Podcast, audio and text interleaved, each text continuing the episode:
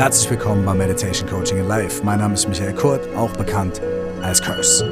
Und in der heutigen finalen Folge des Sommerspecials hört ihr mein Gespräch mit Jutta Rebrock vom Einfach ganz Leben Podcast. Viel Freude damit.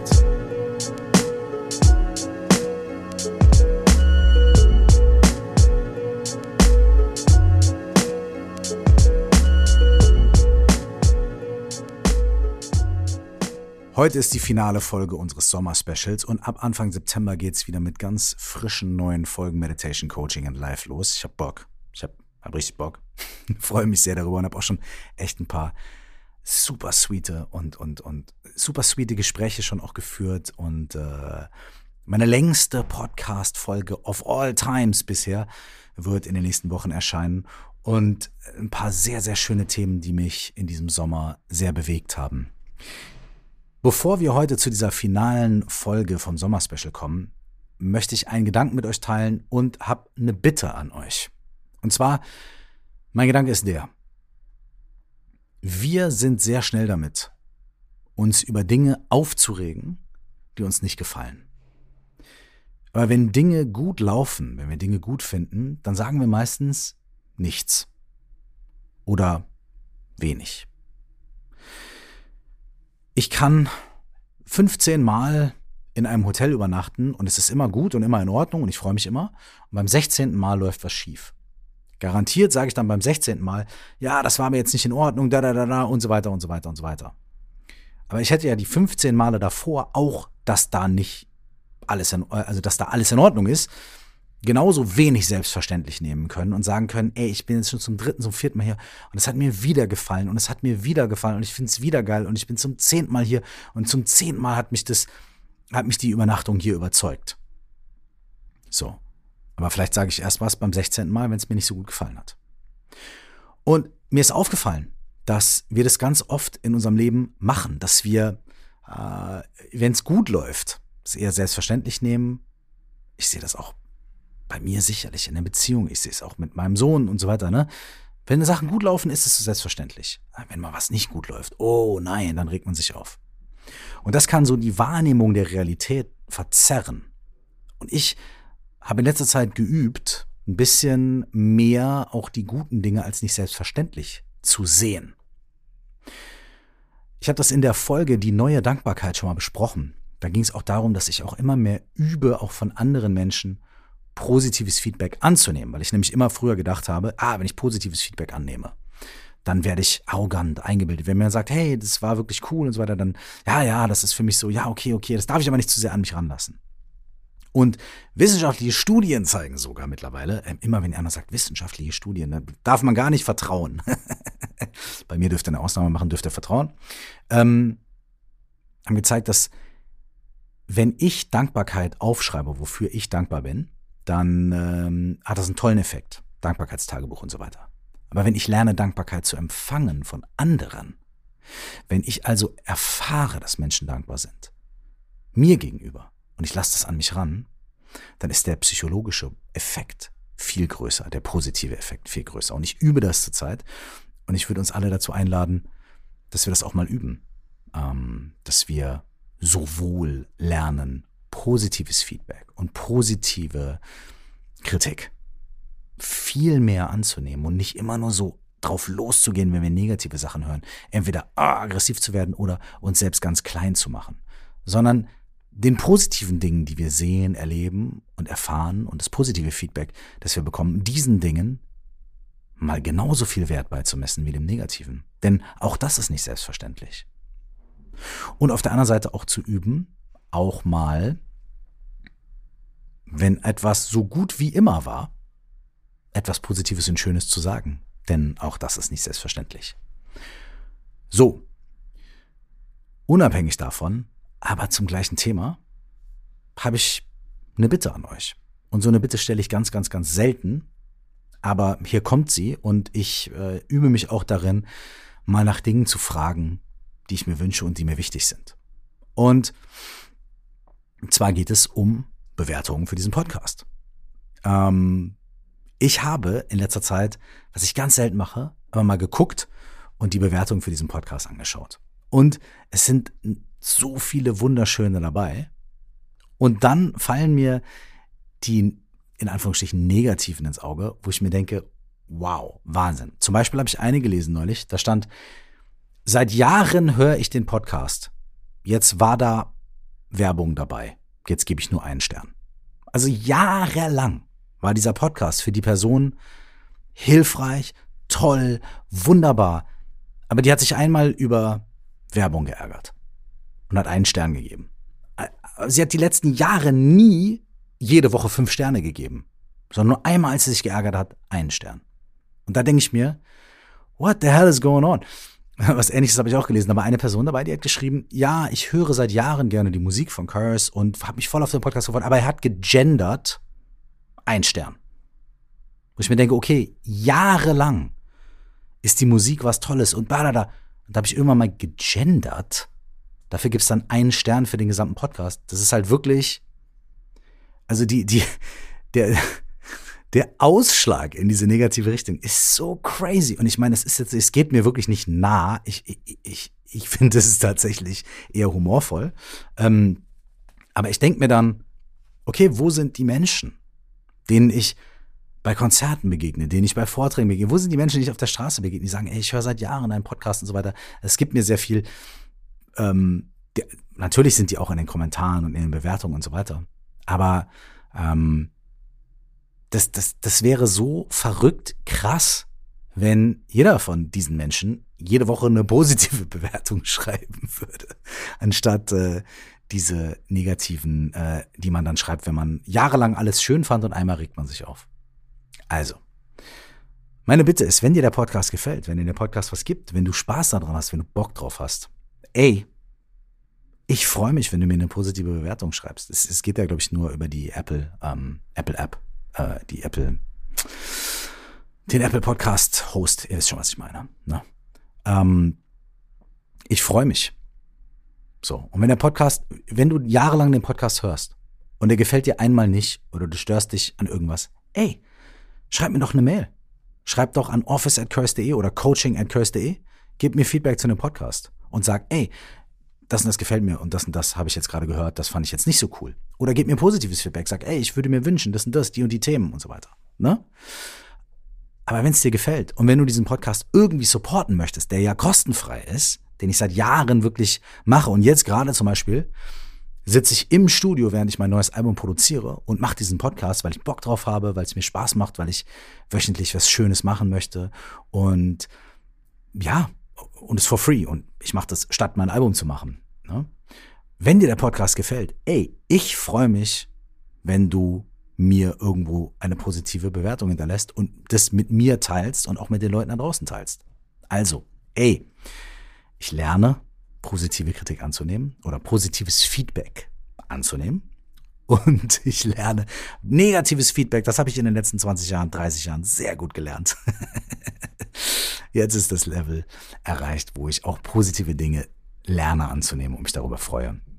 Ich freue mich, wenn der Podcast gefällt, wenn er dir was gibt und du magst mir dazu was sagen. I love it. Wenn du keinen Bock hast, kein Problem.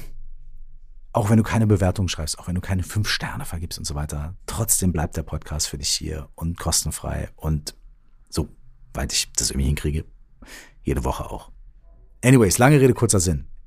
Heute spreche ich im Einfach ganz Leben Podcast mit Jutta Rebrock über boah, gute Fragen, wie so oft, über das Leben an sich, über Coaching, über Meditation, über all diese Dinge.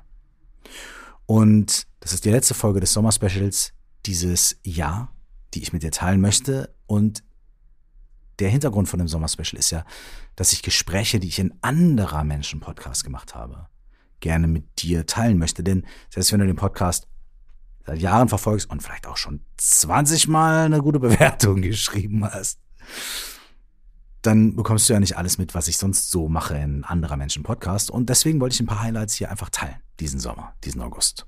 Und das ist hiermit die finale Folge. Ich freue mich, wenn du hörst, wenn du genießt, wenn du dich freust und enjoy. Heute ist bei mir Michael Kurt, auch bekannt als Curse oder umgekehrt Curse, auch bekannt als Michael Kurt. Er ist Musiker, Rapper, systemischer Coach, Meditationslehrer, Podcaster und Bestsellerautor. Sein neuestes Buch hat den Titel 199 Fragen an dich selbst. Und diese Fragen sollen uns helfen, die für uns passenden Antworten in ganz vielen Lebensbereichen zu finden. Beruf, Geld, Selbstfindung, Problemlösung, Liebe und ganz viel anderes. Darüber sprechen wir heute. Viel Freude beim Lauschen.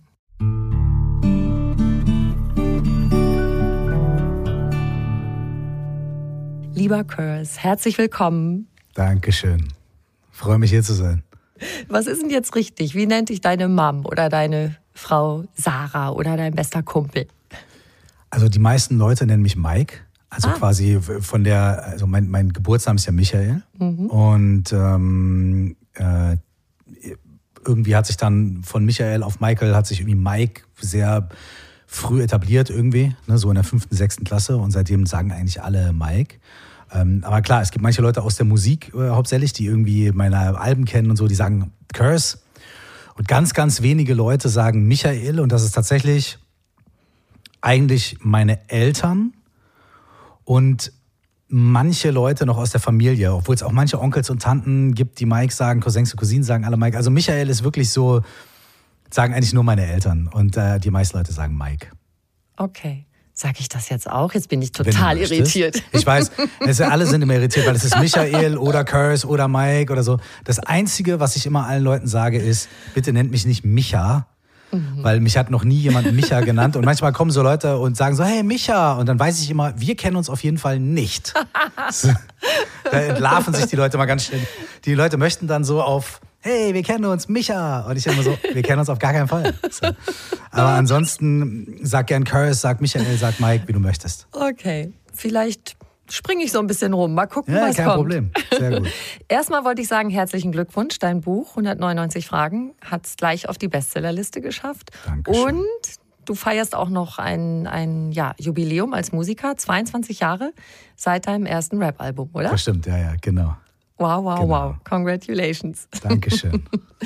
Und ich habe nämlich ein neues Wort, was ich, ähm, ein neues Lieblingswort, was ich bekommen habe, sozusagen geschenkt bekommen habe durch eine meiner GesprächspartnerInnen mhm. hier im Podcast multipassionierte Persönlichkeit. Mhm. Das kam von mhm. Maxine Schiffmann, die schreibt und arbeitet darüber, wie Menschen so wirklich ihr Ding finden. Also mhm. wie finde ich so meinen Weg.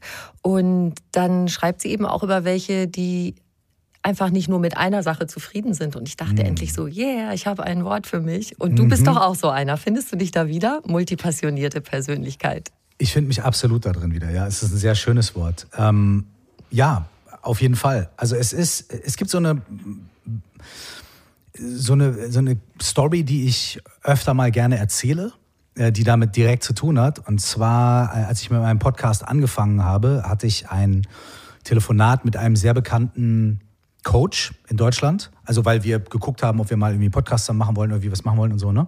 Und ähm, ich schätze es auch, was die Person macht. Äh, aber da gab es ein äh, Gespräch, also einen Teil in dem Gespräch, wo diese Person mir halt quasi so versucht hat, so den Kopf zu waschen. Ne? Und hat halt gesagt, ja, du willst einen Podcast machen und dann willst du noch ein Album machen und dann willst du noch das und so weiter. Das wird niemals funktionieren. Ach, du darfst nur eine einzige Sache machen und musst dich voll und ganz darauf konzentrieren. Na, da bin ich ja mal gespannt, ob das was wird, so nach dem Motto. Ne? Das ist ja total unterstützend. und dann habe ich mir während des Gesprächs schon gedacht, so, ey Brudi, so, halt, halt den Ball flach. Ne? Ähm, war, es war aber alles sehr, sehr höflich und das hat er sicherlich auch überhaupt nicht böse gemeint. Es kam auch nicht böse rüber, aber es war schon so ein bisschen so, okay, ey, sehr eindimensional im wahrsten Sinne des Wortes. Und ich habe aber drüber nachgedacht. Ähm, klar, wenn man sich so, solche, solche Sachen hört, denkt man vielleicht ein bisschen drüber nach. Ich habe drüber nachgedacht und dann ist mir Folgendes, glaube ich, bewusst geworden. Ich mache zwar viele Sachen, aber ich mache eigentlich nur eine Sache. Nämlich das, was mich in meinem Leben begeistert und das, was mir in meinem Leben hilft, das teile ich mit anderen Menschen. Und mache ich das im Podcast, mache ich das im Buch, mache ich das in einem Workshop, mache ich das über meine Musik, mache ich das in persönlichen Sessions? Ja, aber das sind alles nur andere Medien und der Prozess ist der gleiche. Mhm. Und so kann man zwar sagen, ja, man darf nur eine Sache machen, aber wenn die eine Sache halt das ist, ne? Ich meine, bei dir, du bist auch, du machst ja auch ganz viele verschiedene Dinge, aber all diese Dinge haben ja auch mit Sprache zu tun, mit Kommunikation zu tun, mit, mit Ausdruck zu tun. Und eigentlich machst du vielleicht auch hauptsächlich eine Sache, mhm. ja. Und, und äh, warum soll nicht, äh, warum soll nicht, ich meine, erzähl das mal irgendjemandem, der sowohl elektrische Autos als auch äh, Raketen baut und noch irgendeinen anderen Quatsch macht, dem sagst du ja auch nicht, du darfst nur elektrische Autos bauen.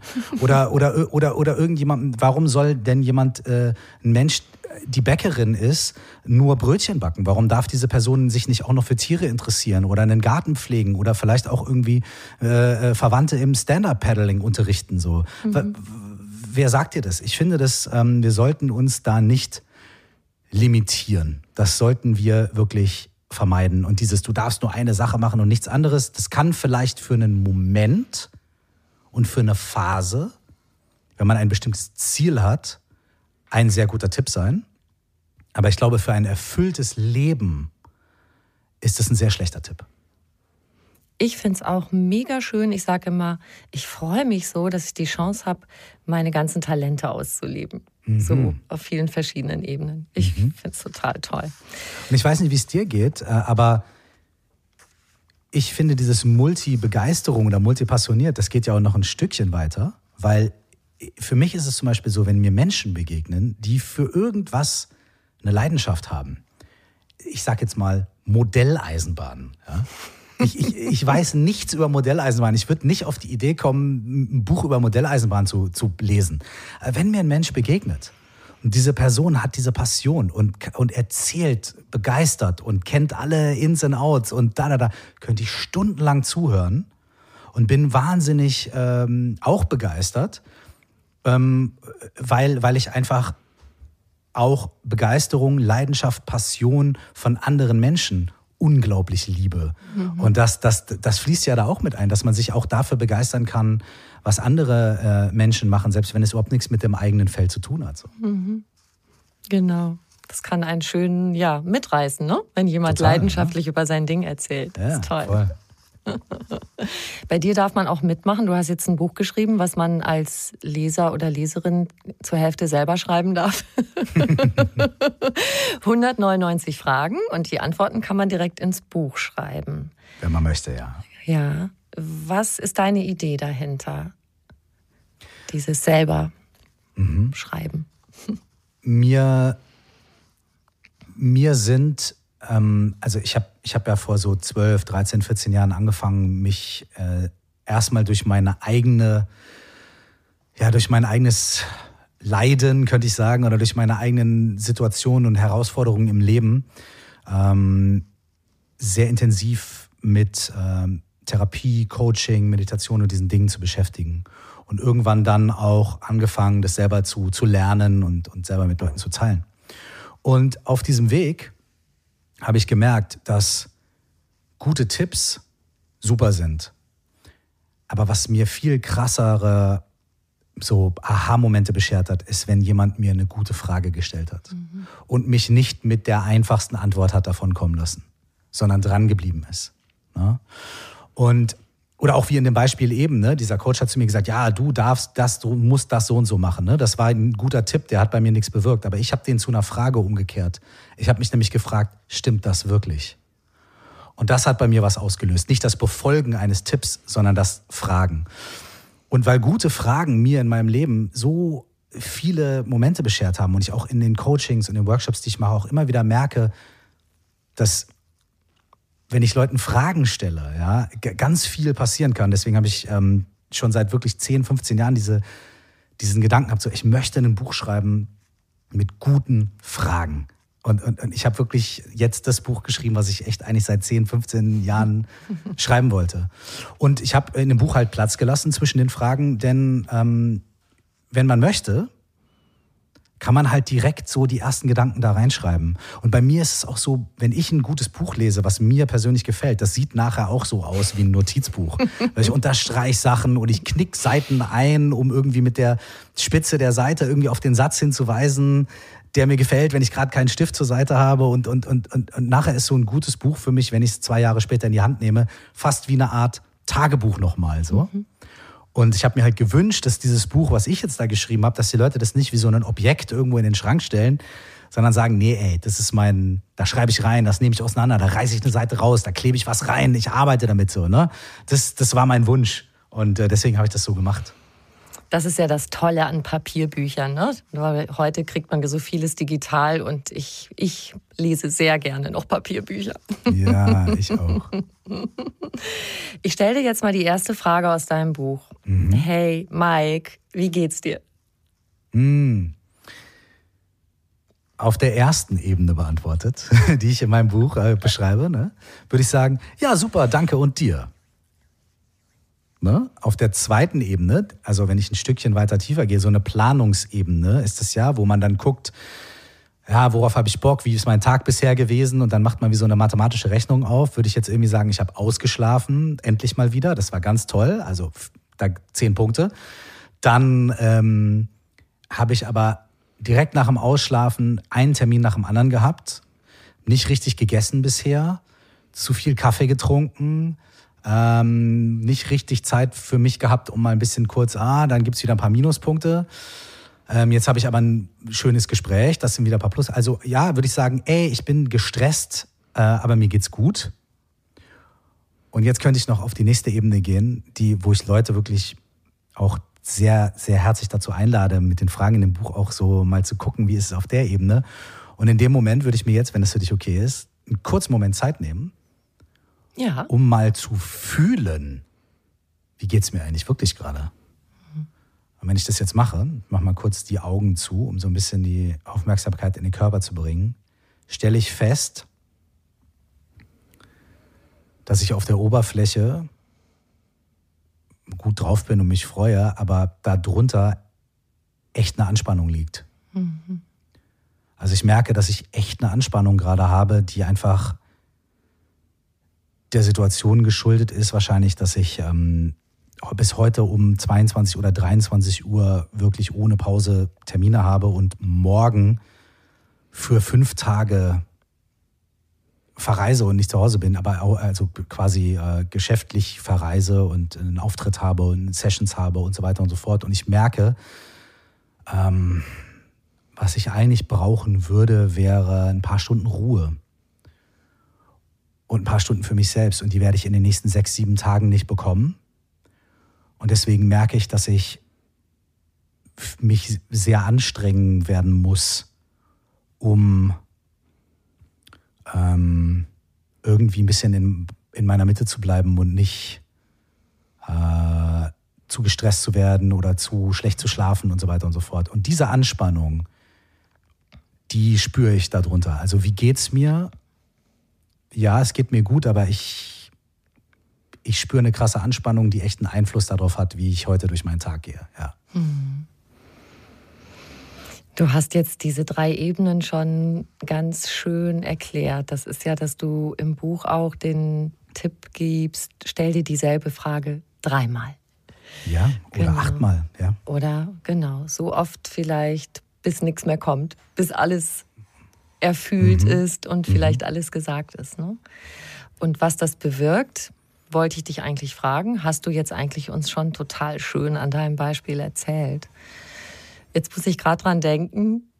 Ich habe einen Podcast von dir gehört über Glücklichsein. Mhm. Ich glaube, da drin war das. Und jetzt, wo du erzählst, was du alles vorhast, da ist das mit der Pause drin. Mach mal mhm. Pause. Wenn du das Gefühl hast, du hast überhaupt keine Zeit für Pause, dann musst du eine mhm. lange Pause machen. Genau. Der Dalai Lama.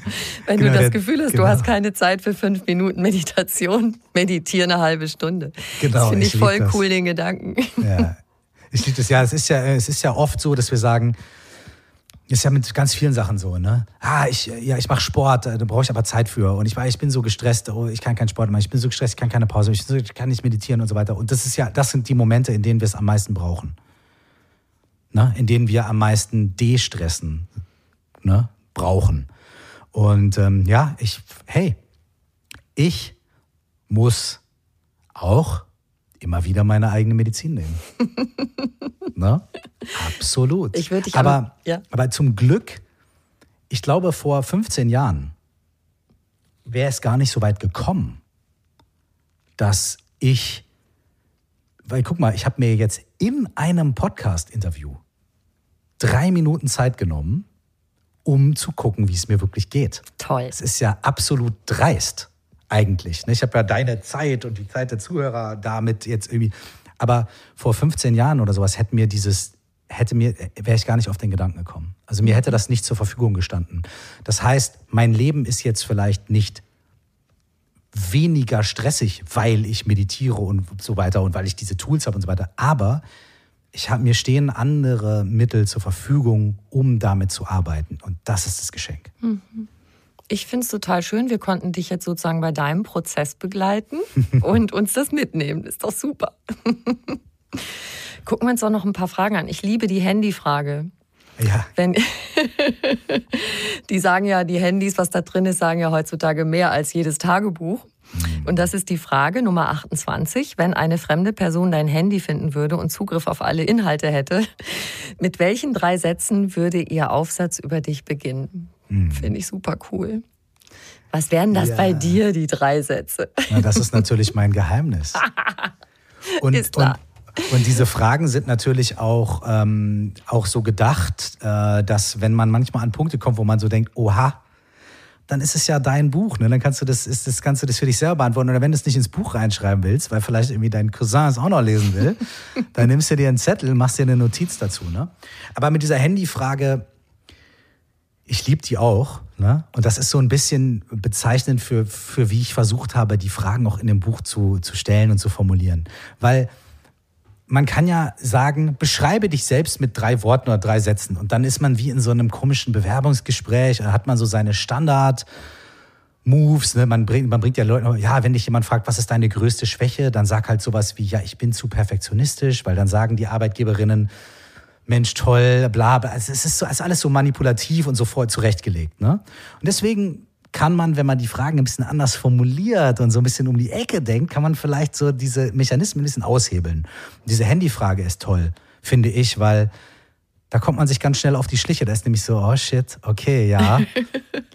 Okay, ich würde mich vielleicht mit drei anderen Sätzen beschreiben, aber wenn es wirklich jetzt darum geht, jemand findet mein Handy und guckt da rein, oh oh. Ne? Auch das ist natürlich nur ein Ausschnitt. Und deswegen ist die Frage, die darauf folgt, glaube ich, ähm, wenn deine beste Freundin, dein bester Freund dich einer fremden Person vorstellen würde, was würde die Person sagen? Und die dann folgende Frage ist, wenn jemand, der dich überhaupt nicht mag, dich jemandem vorstellt, was würde die Person sagen? Und dann kommt die vierte Frage, haben diese Dinge etwas gemeinsam, ja oder nein? Und was glaubst du, warum? Das heißt, ne, man kommt so ein bisschen durch den, durch, die, durch den Rücken in die Brust, ins Auge und so weiter. Und nachher äh, kann sich aber vielleicht was zeigen. Ja. Ich finde es mega spannend. Daran anschließend, finde ich, passt auch gut dieses, ich denke, mein Leben vom Ende her, nämlich die drei Sätze, die ich gern hätte, die auf meinem Grabstein stehen. Ja. Ich glaube, es gibt manche Fragen, die, wenn man sich auf sie einlässt, rücken unser Leben und unseren Alltag in eine etwas größere Perspektive. So. Ist zum Beispiel ist auch eine andere Frage in dem Buch, die sehr, sehr schwer wiegt. Ähm, wenn du heute Abend sterben würdest, könntest du sagen, du hast voll und ganz gelebt. Ähm, und das bringt uns so ein bisschen raus aus eben so einem Tag wie heute, ah, ich bin gestresst und, äh, und so weiter und so fort, was auch wahr ist und was wichtig ist und was, weil das ja auch beeinflusst, wie sind wir mit uns selbst, wie sind wir mit anderen Menschen. Aber es lohnt sich immer wieder auch ein bisschen so die, die, die, die Perspektive etwas zu vergrößern und zu schauen, was ist mir eigentlich wirklich wichtig im Leben? Und was sind wirklich unterm Strich die Dinge, die ich, die ich mit anderen Menschen teilen will und für die ich nachher erinnert werden möchte? Oder die ich mir selbst schenken und erfüllen möchte im Leben? Und da können solche Fragen wie die Frage mit dem Grabstein oder die Frage mhm. mit, äh, da geht es ja so ein bisschen darum, was möchte ich gerne hinterlassen? Ne? Was möchte ich gerne, dass andere Menschen nachher erinnern, wenn sie an mich denken? Ne? Mhm. Oder die Frage mit, hey, wenn ich heute Abend sterben würde, da geht es darum, so habe ich wirklich nach dem gelebt, was mir im tiefsten Herzen wichtig ist. Und ähm, so, so morbide, wie es klingt, aber sich vor Augen zu führen, dass der Tod das Einzige im Leben ist, was absolut garantiert ist. ja. Und dass das passieren wird, ja, ähm, dass man sich nicht jeden Tag von morgens bis abends damit beschäftigen muss, aber dass man trotz, dass es sich lohnt, darüber nachzudenken hin und wieder. Ich glaube, das kann echt helfen, die Prioritäten im Leben ähm, zu definieren. Ja. Mir hat das total meine ganze Lebendigkeit bewusst gemacht. Bei dieser Frage ja. dachte ich so, wow, ich möchte noch so viel erleben, ich möchte so viel ja. sehen, ich möchte, ja. möchte, möchte. Und das yes. hat wirklich so eine Begeisterung ausgelöst. Yes. Und das andere war so was ganz, was so ganz nach innen geht, eine, eine Sache, die mich beschäftigt, ich möchte so gern an diesem Punkt im Leben, wenn das Leben endet, mhm. so ganz total mit mir einverstanden sein. Mhm. Dass ich so ganz, ja, mit allem, was ich bin, denke, fühle, mit allem, was ich bin, ich bin, dass ich total mit mir einverstanden bin. Mhm. Da habe ich noch ein bisschen Arbeit vor mir. Der Punkt des Todes kann in jedem Moment eintreten. Ja. Worauf warten wir? Genau, leg los. Yes. ja. Es ist eine sehr buddhistische, ich bin ja äh, ein bisschen Buddhist, ne? Und das ist eine sehr buddhistische Betrachtung. Also eine der, äh, äh eine der, der, der, der Gedanken, die man sich so macht, auch bevor man beginnt zu meditieren, manchmal ist wirklich so, ey, ich bin dankbar dafür, dass ich irgendwie in diesem menschlichen Körper bin und gesund bin und irgendwie ne, hier sitzen kann, meditieren kann und, und dass ich mich, ne, dass das Leben so weit in Ordnung ist, dass ich mir diesen Moment hier nehmen kann. Das heißt, ich habe Appreciation für diesen Moment und ne, für das Dasein. Und der nächste Gedanke ist dann, ey, ich weiß, dass ich sterben werde und das kann jederzeit passieren. Und dadurch kommt wie so eine Art Dringlichkeit oder wie du auch sagst, eine, eine Freude, eine Begeisterung für so, okay, dieser Moment ist der Moment. Nicht, wenn die Gehaltserhöhung kommt. Nicht, wenn die Kinder aus der Schule raus sind. Nicht, wenn, wenn, wenn ich in die schönere Wohnung gezogen bin. So. Es ist alles gut und es ist alles toll und es ist alles wichtig. Aber dieser Moment ist der Moment. Und wenn wir mit uns selbst ins Reine kommen wollen, keine Ahnung, ob das jemals funktioniert, aber der Moment damit anzufangen ist jetzt. Mhm. So, ja. Ich mache mal einen Sprung, weil ich finde auch total spannend eine Sache in deinem Kapitel über Liebe und Partnerschaft. Mhm. Ähm, und da gibt es drei Fragen oder eigentlich drei Aufforderungen oder drei Bitten, die nach mhm. deiner Schilderung offenbar eine ganz große verbindende Kraft haben, aber auch eine mhm. ganz große Sprengkraft haben können. Mhm. Und die klingen eigentlich erstmal total harmlos. Also das erste ist, sag mir etwas, das du an mir schätzt. Mhm. Dann sagt der andere das und man bedankt sich. Sag mir etwas, das wir gemeinsam haben. Mhm. Wieder der andere sagt was, man bedankt sich und dann sagt mir etwas, das ich wissen sollte. Mhm. Man denkt erst, naja, Mai, hm. was ist daran so explosiv? Es kann explosiv sein, aber es kann natürlich auch eine Explosion der Liebe sein. ne? Es kann aber auch eine Explosion des Konfliktes sein. Denn du musst dir Folgendes vorstellen: Es gibt in Partnerschaften, aber natürlich auch in anderen Arten von Beziehungen, freundschaftlichen Beziehungen, familiären Beziehungen oder auch Arbeitsbeziehungen, ne, gibt es ganz viele unausgesprochene Dinge, die in der Kommunikation und in der Dynamik immer mitschwingen. Und oft redet man halt nicht so explizit darüber, weil man möchte vielleicht nicht, äh, man schämt sich, man möchte sich die Blöße nicht geben, man hat Angst, was passiert, wenn ich das ausspreche, oder man möchte vielleicht die andere Person nicht verärgern oder, oder was auch immer. Ne? Und deswegen ist das sehr, ist das eine sehr sanfte, aber auch sehr smarte Art, so eine Unterhaltung zu führen. Weil stell dir vor, du sitzt mit einer anderen Person gemeinsam und du stellst diese drei Fragen. Die ersten zwei Fragen verbinden. Die erste Frage ist Wertschätzung. Nämlich, nenne mir etwas, was du an mir magst. Ja? Und dann gibt die andere Person dir Wertschätzung. Ey, ich mag wie, ich mag dein Lachen, weil das, das erleuchtet immer den Raum. Und das finde ich ganz toll. Das ist Wertschätzung. Die zweite Frage, ähm, sag mir etwas, was wir gemeinsam haben. Das ist Verbindung. Ne? Wir beide lieben es, irgendwie auf dem Spaziergang einfach Quatsch zu reden und ein bisschen rumzulästern und so. Ne? Und die dritte Frage, sage mir etwas, was ich wissen sollte. Mhm. Und dann ist der Raum dafür ein bisschen bereitet, dass man auch etwas sagen kann, was einem vielleicht unangenehm ist oder wo man sich nicht so richtig traut oder, oder auch was ganz Schönes, nämlich die erste Antwort ist, ich mag, ich feiere dich, du bist toll. Die zweite Antwort ist, wir sind gleich.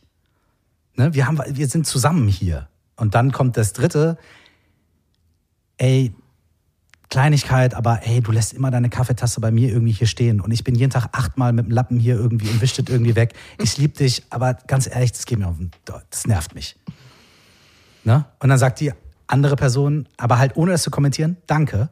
Und dann wird es umgedreht. Dann stellt die, die andere Person eben diese Frage. Und vor allem in engeren Beziehungen bietet das vielleicht auch nach dem dritten, vierten, fünften Mal wiederholen den Raum dafür, dass Platz geschaffen wird für Dinge, die wir irgendwie mit uns rumtragen, die wir nicht zur Sprache bringen, weil wir denken, ich verletze die andere Person. Aber wenn man das erstmal, wenn man diese Verbindung und diese Wertschätzung hergestellt hat, dann ist der Boden ja auch dafür bereitet, auch zu sagen, in der Verbindung, in der Wertschätzung kann ich dir auch mal irgendwie was sagen. Hm. Ne? Weil ich weiß, in einer Minute bist du dran und sagst mir auch was. So, ne?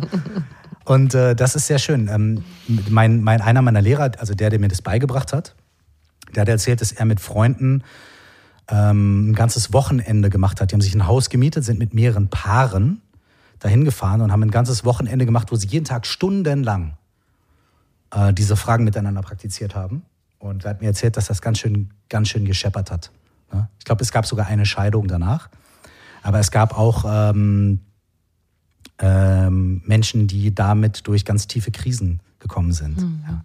Faszinierend. Also auch ja. das mit, der, mit dieser Trennung, aber ich kann mir gut vorstellen, wenn über sehr lange Zeit sehr vieles unausgesprochen bleibt, dass da plötzlich was zutage treten kann, was einen tatsächlich umhaut ne? oder ja. zerreißt. Und umgekehrt. Man begibt sich bei solchen Sachen immer in unsicheres Terrain. Weil man weiß ja nicht, was passiert. Aber mir mhm. ist es viel öfter passiert im Leben, dass wenn mir jemand sich geöffnet hat, und zwar nicht irgendwie im Streit und im Konflikt und ey, was dir immer schon mal sagen wollte, du Arschloch, ne? sondern ey, es fällt mir wahnsinnig schwer, aber ich trage das ganz lange mit mir rum und ich weiß nicht, wie ich sagen soll. Aber meistens in dem Moment ist es unglaublich verbindend. Weil ich dann denke, Danke für dein Vertrauen. Und danke für deine Offenheit. Das ehrt mich, das rührt mich, dass du mir so sehr vertraust, dass du mir das sagen kannst. Und dass ich mir denke, oh mein Gott, ich bin genauso wie du. Ich trage auch so viel Sachen mit mir rum, die ich mir nicht traue. Ey, danke, dass du das Fass aufgemacht hast. Oh mein Gott. So. Man begibt sich in, in, in Anführungsstrichen Gefahr. Aber man kann, man denkt, man sieht oft das, was man verlieren kann.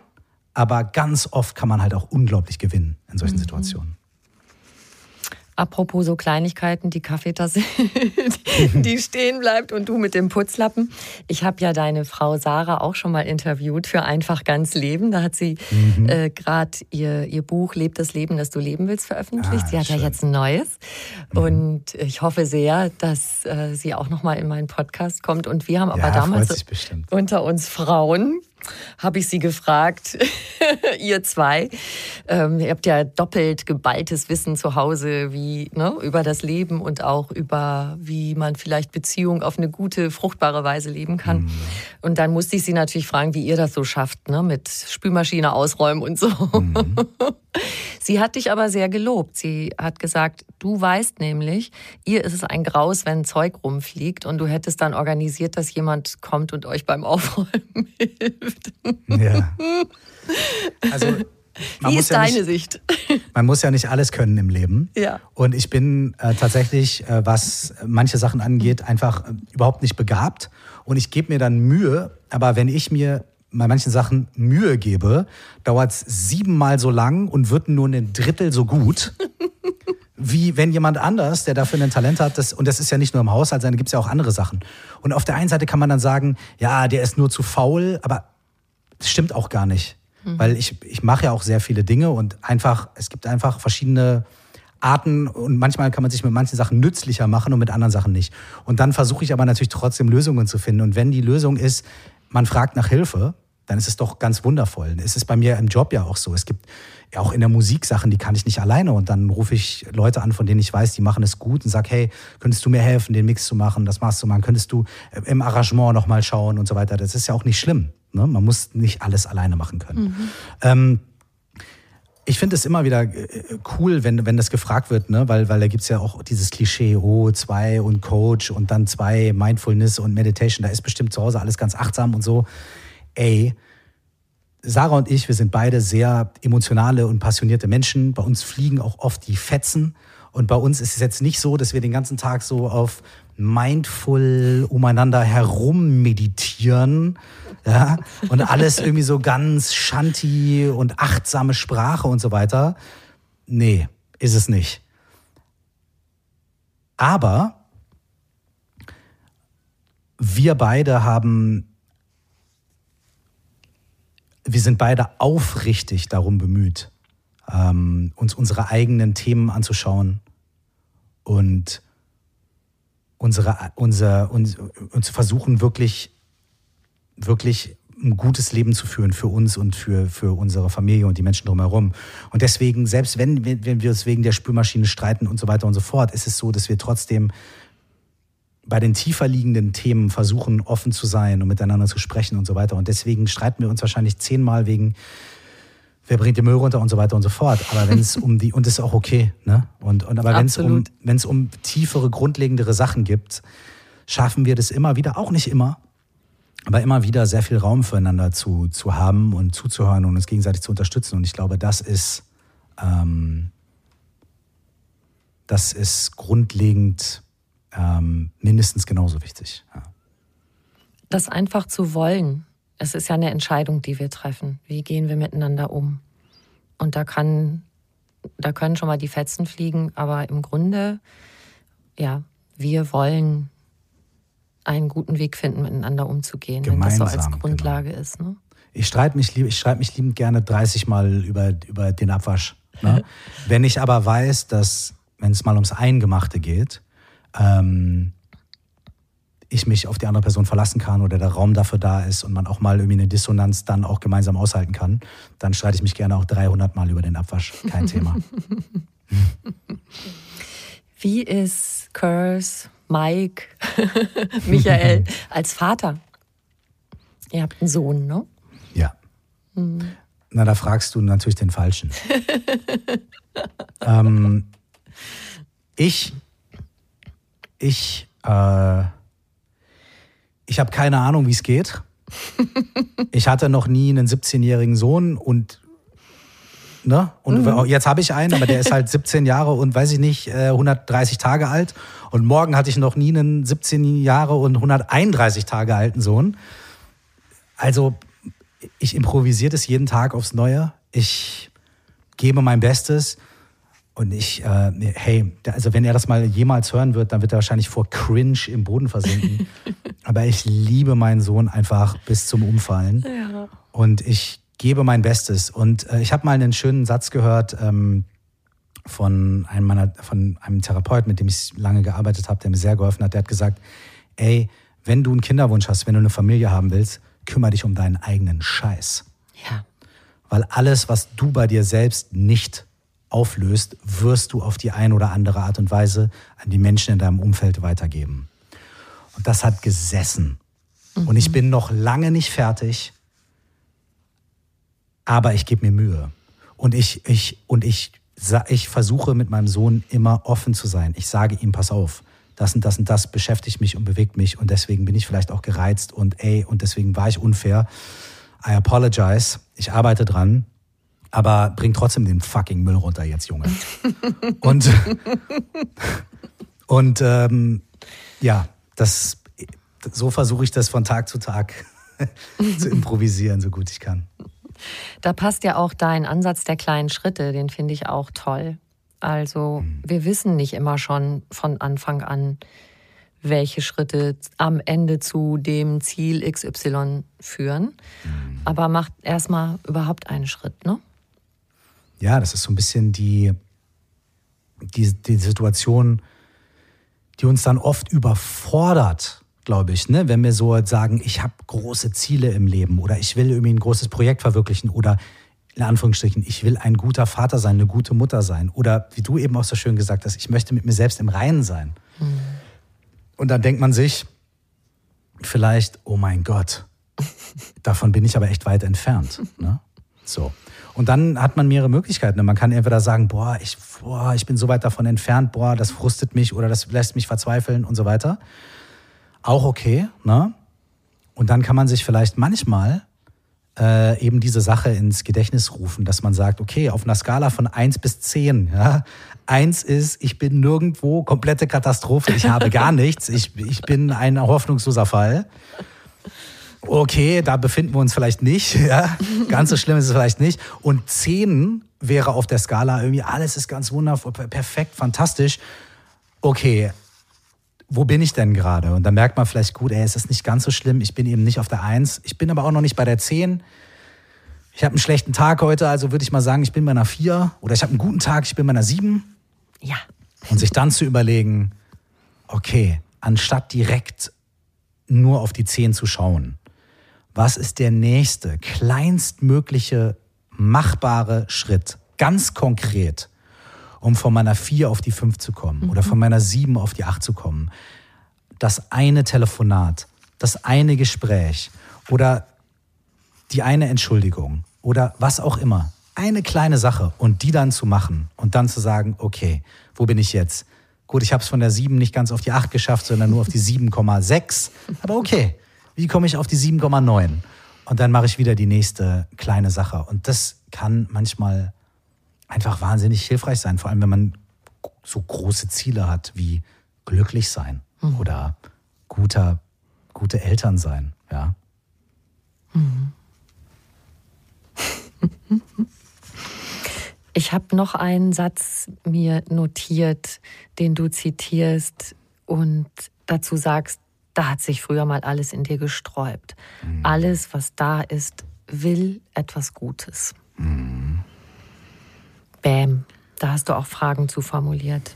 Genau. Welches Gefühl, welche Angst, Sucht oder Anspannung, welche dich belastenden Gedanken machen dir gerade das Leben am schwersten? Und wenn dieses Gefühl oder Verhalten auf irgendeine Weise etwas Gutes für dich tun wollen würde, was könnte das sein? Ja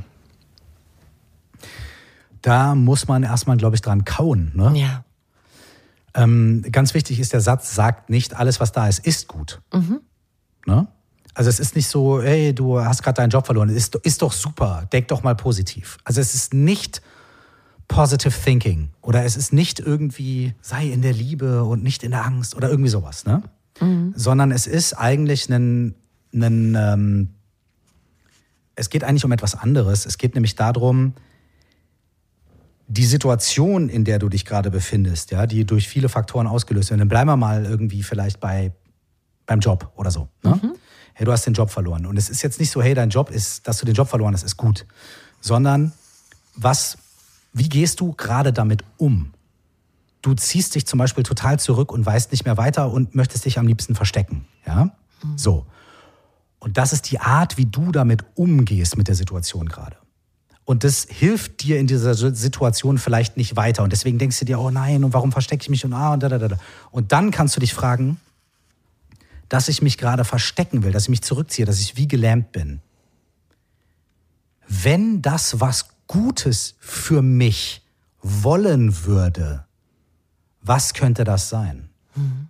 Und dann kann man sich überlegen, nee, ich will aber was machen und ich will aber den neuen Job, ah, ich kann aber, und da sagt man, okay, einfach nur mal angenommen, dieses Verstecken, dieses Zurückziehen, dieses Gelähmtsein. Was könnte das Gutes für dich wollen oder was könnte das mal Gutes für dich gewollt haben? Weil es ist ja ein Verhalten, was du irgendwie dir mal irgendwann beigebracht hast. Mhm. Und ähm, das bedeutet, dass man schaut, Dass man nicht irgendwelche schlechten Gewohnheiten, die man hat, oder irgendwelche Ängste, die man hat, oder irgendwelche Muster, die man hat, verteufelt, verdammt und sagt, ich bin schlecht, das will ich abschneiden, das will ich loswerden, weil das funktioniert in den seltensten Fällen, sondern dass man sich anguckt und sagt, okay, dieses Verhalten, das habe ich mir ja irgendwann mal angewöhnt. Und das muss ja für mich mal irgendwann einen guten Zweck erfüllt haben. Mhm. Und dann zu gucken und zu sagen, was könnte das sein? Ich nenne manchmal so ein etwas drastisches Beispiel vielleicht. Ich will aufhören zu rauchen. Ja?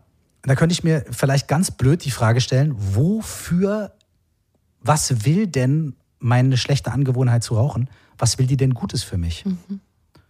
Und dann denke ich vielleicht, wie habe ich angefangen zu rauchen? Okay, ich war auf dem Schulhof und die Leute und ich war neu in der Schule und dann bin ich halt dahin, da haben die geraucht und ich wollte halt dabei sein. Ich habe gesagt, hey, kannst du mir eine Fluppe geben und bla. Und auf einmal war ich im Gespräch. Mhm. Auf einmal war ich dabei. Also wollte das vielleicht für mich Verbindung zu anderen Menschen schaffen. Und heute, ich bin auf der Arbeit, ich bin gestresst, aber wenn ich vor die Tür gehe und eine Zigarette rauche, dann kann ich mal zehn Minuten Pause machen. Ja? Und dann merke ich, okay, es geht um Pause, es geht um Durchatmen, es geht um Verbindung zu anderen Menschen, Gespräche und so weiter und so fort. Und dann kann ich mir die Frage stellen, gibt es da noch eine andere Art, eine Pause zu machen? durchzuatmen und Verbindung zu anderen Menschen herzustellen, mhm. die vielleicht für die heutige Situation gesünder, besser und viel vorteilhafter ist. Und dann kann ich, dann, dann merke ich vielleicht, ich muss gar nicht rauchen. Ja? Ich kann mir diese Bedürfnisse irgendwie anders erfüllen. Das ist jetzt nur ein ganz blödes Beispiel, mhm. was aber vielleicht einige von uns kennen. Ja? Ähm, und das ist diese Sache, sich die Frage zu stellen, dieses Verhalten, was mir da Kopfschmerzen bereitet was will das eigentlich Gutes oder wofür ist das eigentlich da? Und das dann zu erkennen und dann zu sagen, okay, ist das aber für diesen Zweck die beste Methode oder gibt es vielleicht was, was ein bisschen besser funktionieren würde oder gesünder wäre? Anstatt zu sagen, ich muss und ich will abschneiden und das ist schlecht und so weiter. Es ist ein, ein, ein wertschätzenderer Ansatz, mit sich selbst umzugehen. Mhm. Du hast gerade Job schon mal als Beispiel angesprochen. Da können wir vielleicht auch mal auf eine Job Frage gucken, wenn ja viele von uns, das hast du übrigens auch in deinem Podcast über Glück, dass das Arbeiten auf Rang 39 von 40 ist von wegen als Glücklichmacher. Das ist ja natürlich ja. total schade, weil wir suchen uns ja auch einen Beruf aus, so von dem wir denken, hey, das ist was, was ich gut kann oder gerne mhm. mache oder so. Mhm. ähm, aber nehmen wir mal an, jemand ist eben wirklich ähm, mega unter Druck und da hast du eine tolle Frage, wenn dein derzeitiger Job über Nacht zu deinem absoluten Traumjob werden würde, was wären ja. die drei größten Unterschiede zu vorher mhm. und was wäre so, also welche Aspekte wären identisch zu jetzt? Mhm. Ist ja eigentlich so ein mal anders drauf gucken, oder? Dass ich eine andere Haltung dazu einnehme, anders die Dinge mir mal angucke, die meinen Job ausmachen? Ja, das ist ein Aspekt davon. Mhm. Denn man sagt ja oft, ich bin nicht happy im Job. Ne? Mhm. Und dann könnte man das ja mal, und dann ist es so eine Ja-Nein-Sache. Wenn ich in meinem Job bin, bin ich unglücklich. Mhm. Und, und ich muss meinen Job kündigen, aber dann weiß ich auch nicht, ob ich dann glücklich bin. Und auf einmal wird es so schwarz-weiß. Ja. Man kann aber solche Konzepte wie Job oder Beziehung oder auch das Konzept Ich, die kann man ja mal ein bisschen aufdröseln. Und dann kann man eben so eine Frage nehmen und kann sagen, okay, stell dir doch mal einfach vor, dein Job wäre morgen, du gehst morgen auf die Arbeit und alles wäre Bombe. Was wäre dann anders? Woran würdest du das merken? Mhm. Und dann kommst du nämlich weg von, mein Job gefällt mir nicht, mein Job macht mich unglücklich und sagst, ja, wenn ich die und die Aufgaben anders erledigen dürfte, wenn ich nicht mehr mit dem und dem Kollegen zusammensitzen würde, sondern mit der und der Kollegin. Mhm. Wenn ich die und die anderen Pausenzeiten hätte, wenn ich 500 Euro mehr im Monat kriege und so weiter. Und auf einmal wird aus, mein Job gefällt mir nicht, werden ganz konkrete Punkte. Und dann kommt auch diese Frage vielleicht, was wäre gleich? Und dann merkst du, na ja, was mir eigentlich total gefällt, ist irgendwie die und die Möglichkeit im Job. Ja? Oder die und die, Fra was auch immer, ja, irgendwas. Oder die Kollegin oder keine Ahnung. Mhm. Und dann ist es nicht mehr so mein Job, sondern ist es so, nee, der und der und der Aspekt und das und das und das. Und dann kann man mit weiteren Fragen, weiteren Betrachtungen vielleicht gucken, okay, wie viel Spielraum habe ich vielleicht, um da manche Dinge zu verändern? Und vielleicht geht es dann gar nicht mehr darum, mein Job ja, nein, sondern vielleicht geht es dann darum, okay, ich brauche diese zwei Veränderungen in meinem Job. Und dann wird es viel besser. Mhm. Vielleicht kommt man aber auch an den Punkt, wo man merkt, all diese Dinge kann ich nicht verändern. Aber wenn man dann wirklich quitten würde, wenn man wirklich aufhören würde, wenn man sich wirklich einen neuen Job suchen würde, wüsste man schon viel genauer, nach was möchte ich in meinem nächsten Job suchen, was muss der erfüllen. Und man hat schon ganz andere Anhaltspunkte. Man weiß, das ist mir wichtig, das ist mir wichtig, das ist mir wichtig. Und das kann ich dann kommunizieren. Und dann kann ich mich vielleicht auch ein bisschen präziser danach ausrichten. Mhm. Genau, das ist nicht nur dieses wabernde Unbehagen, was aber so schwer greifbar ist, sondern mhm. man weiß im Grunde, worauf lege ich Wert. Ja. Und das kann ich vielleicht in meinem jetzigen Job mit einbauen und schwupps fühlt es sich tatsächlich schon um einiges anders an, auch wenn man vielleicht ein paar Sachen immer noch machen muss, auf die man Natürlich. nicht so Bock hat. Aber das gehört ja auch ein bisschen dazu. Mhm. Also du und ich, wir haben ja schon festgestellt als multipassionierte Menschen, dass wir hm. unsere Traumjobs haben. Äh, wie ist das bei dir? Also Bücher schreiben, Songs schreiben, Musik machen, als Coach arbeiten, Podcast machen. Ähm, das sind so viele verschiedene Wege, sich auszudrücken. Würdest du hm. sagen, es gibt nur Dinge, also es gibt Dinge, die kann ich nur in einem Song so ausdrücken oder weißt du, andere Dinge auf andere Weise. Hm. Ist das so? Fühlt sich das so an für dich? Interessante Frage. Die habe ich mir so noch nie gestellt. Super. Dankeschön. Gibt es Dinge, von denen ich glaube, die kann ich nur auf eine bestimmte Weise mit einem bestimmten Medium ausdrücken? Ich würde sagen, nein. Ich würde aber sagen, es gibt manche Dinge, die lassen sich einfacher oder schöner oder effektiver auf, in einem bestimmten Medium ausdrücken. Mhm. No?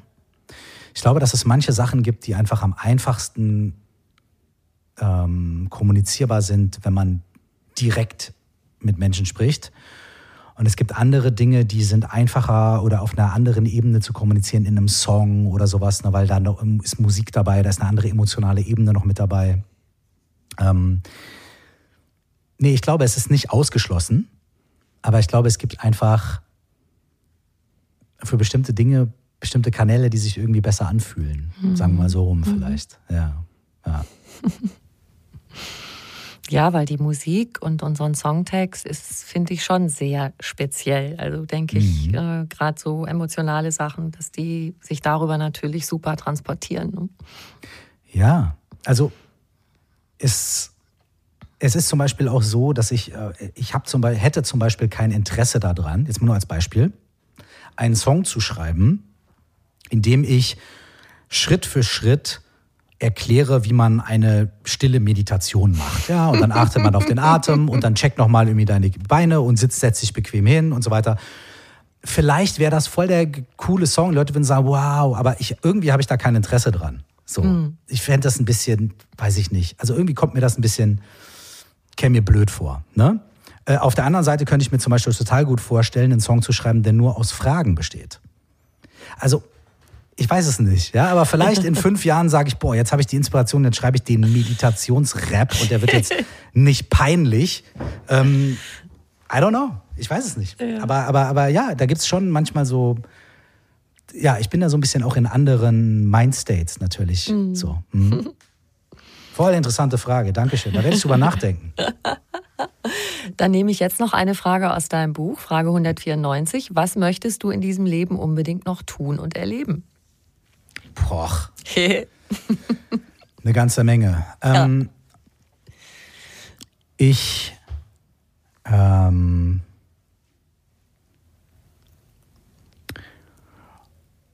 also was so ganz kleine Dinge angeht, ne, mhm. habe ich so zwei, drei so, also ne, nicht, nicht klein, aber so konkret. Zum Beispiel sowas wie, ich liebe das Wasser, ich liebe das Meer und ich habe noch nie, ich war noch nie irgendwie für mehrere Tage auf dem Wasser. Mhm. Was ich total komisch finde. Ich weiß gar nicht warum, warum ich das noch nie gemacht habe. Aber ich war zum Beispiel noch nie mal irgendwie mit einem Boot zwei, drei Tage unterwegs. Mhm. Und man kann sich ja hier irgendwie, ich wohne in Berlin, ja, man kann sich ja ein Bötchen mieten und mal zwei Tage irgendwie, das ist ja nicht irgendwie was, was absolut absurd ist. Man muss ja nicht direkt in der Karibik mit der riesigen Yacht rumfahren. Ne? Man kann es ja auch klein machen und ganz easy. Ich weiß nicht, warum ich das noch nicht gemacht habe. Das möchte ich unbedingt machen. Beispiel. Mhm. Ähm, Aber ich glaube, äh, und dann gibt es natürlich auch noch so größere Dinge und ich glaube, dass so ein bisschen, ich glaube, so mein, mein Lebenswunsch ist es, glaube ich, irgendwie einfach noch mehr und noch schöner das zu machen, was ich jetzt eben schon mache, nämlich mit Menschen, die ich bewundere, die ich sehr schätze, gemeinsam schöne Dinge zu tun. Mhm. Ne? Wie so ein Gespräch wie jetzt zu führen und, äh, und gemeinsam schöne Erlebnisse zu haben und gemeinsam Sachen zu bewegen. Mhm. So, ne? Veränderungen zu bewegen. In uns, in anderen Menschen, auf der Welt. Ähm, das möchte ich machen, das möchte ich am liebsten noch mein ganzes Leben machen. Dann bist du genau an der richtigen Stelle. und genau für das einen klitzenkleinen Schlenker würde ich gerne noch machen zu etwas, gerne. was gerade für viele bedrückend ist. Wir haben. Experten nennen das eine Stapelkrise. Krieg in der mm. Ukraine, Klimakrise, Artensterben und ja. es ist gerade alles auf einmal und ja. ich glaube, viele reagieren so mit, ich muss irgendwie die Augen zumachen und mich davor verschließen, weil sonst mhm. halte ich es nicht aus. Mhm. Ähm, und viele suchen nach irgendwie Strategien, damit umzugehen, vielleicht auch zu helfen, irgendwie. Ja. Ähm, was, ja, was ist da ein Ansatzpunkt? Ich sage immer, auch in meiner Arbeit, auch wenn ich Nachrichten schreibe und spreche, ja. ich will immer den Menschen das Gefühl geben, ihr habt eine Handlungsoption bei allem, ja. was ich tue. Ja. Ähm, da würde mich noch interessieren, was du da für Gedanken zu hast. Hm. Auch eine sehr schöne Frage und und eine schwere. Eine sehr schwer und auch eine komplexe Frage. Ja. Vielleicht, äh, ich unternehme mal den Versuch, irgendwie vielleicht es ein bisschen zu konkretisieren. Ähm, wir sind alle gemeinsam hier auf diesem Planeten. Niemand von uns kann sich davon lossagen, dass wir aufeinander angewiesen sind, dass wir voneinander abhängig sind. Wir sind von, von anderen Menschen abhängig, wir sind von der Natur abhängig, wir sind miteinander verbunden. Keiner von uns kommt da raus. Das heißt, die Illusion, ich kann mich irgendwie rausnehmen, die kannst du schon mal vergessen. Mhm. So. Auf, so, okay. Doch weil ich mit allen Menschen verbunden bin, weil ich gerne helfen möchte, weil ich vielleicht auch eine Verantwortung trage, muss ich auch dafür sorgen, dass ich die Kapazität dafür habe, dass mhm. ich, ähm, dass ich das machen kann. Und dafür muss ich mir auch eingestehen, dass ich Pausen brauche, dass ich Ruhe brauche und dass es auch in Ordnung ist, mal abzuschalten. Denn wenn ich jemandem 100 Euro schenken möchte, was brauche ich dafür? 100 Euro. Ja. Wenn ich also der Welt Zuversicht, Hilfe, Liebe schenken möchte, was brauche ich? Ich brauche Zuversicht in mich selbst, ich brauche Liebe für mich selbst, ich brauche, ich muss mir selbst auch helfen können. Mhm. Ich muss die Kapazität haben, etwas auch rauszugeben. Und deswegen glaube ich, ist es ganz wichtig, und das ist der Punkt, wo ich sage, ey, diese Methoden, die uns zur Verfügung stehen, Introspektive, Meditation, Achtsamkeit, aber auch Therapie und auf sich selber besser hören, gute Fragen stellen, ehrliche Antworten geben. Diese Dinge sind jetzt wahrscheinlich sehr, sehr wichtig und sehr, sehr hilfreich, weil wir jetzt gucken müssen, okay, was ist mir wichtig? Worum geht es mir? Was möchte ich mir geben? Was möchte ich der Welt geben? Was brauche ich, um teilen zu können, um helfen zu können? Was brauche ich da selbst? Und das ist nicht egoistisch. Und dann sind wir wieder zurück bei dem Ding, was mein Therapeut mir damals gesagt hat. Ach ja, du möchtest eine Familie gründen, kümmere dich um deinen Scheiß. Mhm. Denn die Sachen, die du selber nicht gelöst hast, die gibst du in die Welt. Und wenn ich selber mit mir im Konflikt bin, selbst wenn ich irgendwie versuche, irgendwie anderen Menschen zu helfen, ja, werde ich auch wieder Konflikte, irgendwie weitere Konflikte irgendwie generieren, unbewusst vielleicht, ja. Und deswegen glaube ich, ähm, müssen wir irgendwie mehr denn je lernen, irgendwie eine gesunde Balance zu halten. Mit uns selbst und mit der Welt. So offenherzig, aber auch klar und gesund wie möglich zu kommunizieren. Und das kann man ganz konkret machen. Man kann sagen, ich interessiere mich für die Welt, ich interessiere mich für die Nachrichten, aber ich schalte die konstanten Nachrichten auf meinem Handy aus und nehme mir zwei Momente am Tag ganz bewusst, wo ich sage, jetzt checke ich die Nachrichten und ich suche mir vielleicht meine vier Quellen raus, die für mich gut sind und seriös sind und die mir das geben, was ich. Das mache ich und das war's dann aber auch. Ich mache nicht irgendwie, ihr werdet nicht alle zehn Minuten mit neuen Twitter-Posts und bla bla bla bla bla bombardiert, weil das hilft mir nicht dabei, klar zu handeln und klar zu helfen. Und es macht mich auf der anderen Seite wirklich so Doomscrolling, ja. Mhm. Oh Gott, es wird immer schlimmer, es wird immer schlimmer, es wird immer schlimmer. Nee, das hilft nicht. Mhm. Ne? Das ist zum Beispiel so eine Sache, die man machen kann. Und dann kann man auch sagen, okay, ich möchte helfen. Okay, was kann ich konkret tun? Kann ich konkret einen Anruf machen? Kann ich 15 Euro spenden? Ja? Oder 7 Euro? Und das dann tun. Und dann aber auch sagen, das ist das, was ich jetzt mit meiner Kapazität machen konnte. Und das ist okay. Ja. Und jetzt darf ich auch gucken, dass es mir gut geht dass es meiner Familie gut, meinen Nachbarn gut geht. Und jetzt darf ich auch nach nebenan gehen und ein Gläschen Wein mit meiner Nachbarin trinken, weil mir das gut tut und weil mir das dabei hilft, morgen wieder aufzuwachen und zu sagen, jawohl, hier bin ich und wir machen was. Und das ist wichtig, dass wir uns das nehmen. Ja. ja. Sehr schön. Schön, dass du das Komplexe noch so für uns zusammengefasst hast. Ja, ja, ja. Lieber Mike, lieber Curse, ich habe am Schluss eine Frage, die ich allen meinen GesprächspartnerInnen stelle, die möchte ich mhm. dir auch stellen. Was ist für dich persönlich Glück?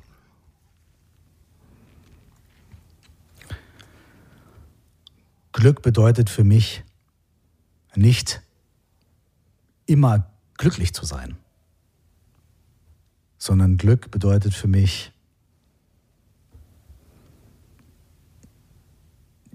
die Möglichkeit zu haben, mit all den Hochs und Tiefs und Hins und Hers, die das Leben so bringt, irgendwie mitzugehen und eine Wertschätzung für das Leben zu behalten. Also Glück ist nicht, ich muss nicht ständig in Ekstase sein, sondern Glück ist in Ekstase, in Trauer, in Liebe, in Konflikt. Trotzdem immer wieder irgendwie zu merken, ey, ich bin hier, und es ist okay, dass ich hier bin und ich spüre meine Füße auf dem Boden und ich kann den Wein mit meiner Nachbarin genießen. und es geht weiter. Ich glaube, dass das Glück ist für mich. Wunderbar. Ich danke dir so sehr für dieses sehr, sehr, sehr, sehr schöne Gespräch. Ich danke dir vielmals. Danke für den Raum, für die Möglichkeit, für die Einladung. Und ich wünsche dir, dass du deinen ganzen Krempel, ganze Herausforderungen der nächsten Tage ganz gut wuppst und zwischendurch mal eine halbe Stunde Pause machen kannst. Danke dir. Alles Liebe. Dankeschön, dir auch. Merci.